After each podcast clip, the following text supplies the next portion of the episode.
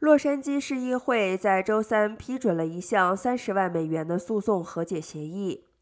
该男子在2020年抗议乔治·弗洛伊德被射杀的抗议活动中，被警察射弹射中后失去了部分睾丸。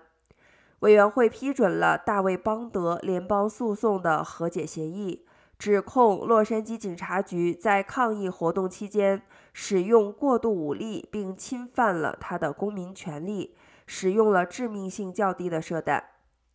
该诉讼之后，洛杉矶警察局为警官提供了使用杀伤力较小的射弹的改革和新的培训。Black Lives Matters Los Angeles 组织提起的集体诉讼也提出了一项禁令，限制警方使用硬质泡沫射弹进行人群控制。